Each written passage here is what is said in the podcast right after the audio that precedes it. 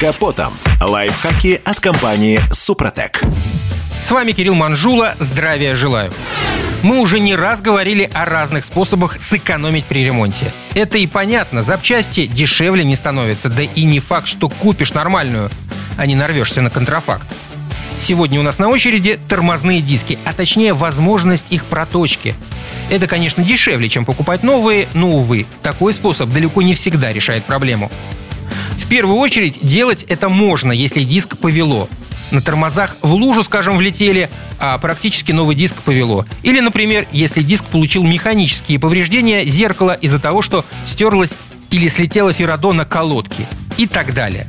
Тут главное, чтобы диск был не сильно изношен, не перегрет и без трещин. В противном случае точить такой диск бесполезно.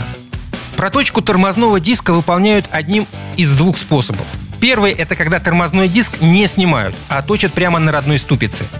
Для этого используют специальное переносное оборудование и не напильник, как вводят в заблуждение автовладельцев некоторые механики. Этот способ позволяет сделать диск идеально ровным по отношению к оси конкретного автомобиля – во втором случае диск протачивают на стенде или токарном станке. Для этого его снимают с автомобиля. Это ювелирная работа, которая требует высокой точности. Но зато проточенный таким способом тормозной диск обладает заводской, хотя более тонкой поверхностью. Правда, после такой проточки могут возникнуть проблемы при подгонке диска к оси автомобиля. Проще говоря, первым способом мы получаем в целом не идеальный диск, но который идеально подходит к конкретному автомобилю. А вторым способом мы получаем диск заводского качества, который, тем не менее, не будет идеально подходить вашей машине. И не стоит думать, что проточка тормозных дисков – это панацея. Порой оказывается, что после проточки диск настолько истончается, что начинает перегреваться и перегревать колодки во время торможения. Это снижает его эффективность. Более того, при прогреве такие диски в большинстве случаев деформируются. Хуже всего, когда на тормозном диске появляются трещины. При торможении поврежденный элемент может вовсе разрушиться.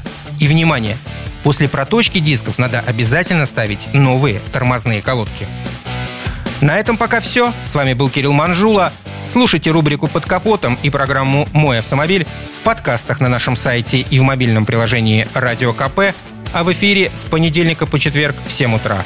И помните, мы не истина в последней инстанции, но направление указываем верное. Спонсор программы ООО «НПТК Супротек». Под капотом. Лайфхаки от компании «Супротек».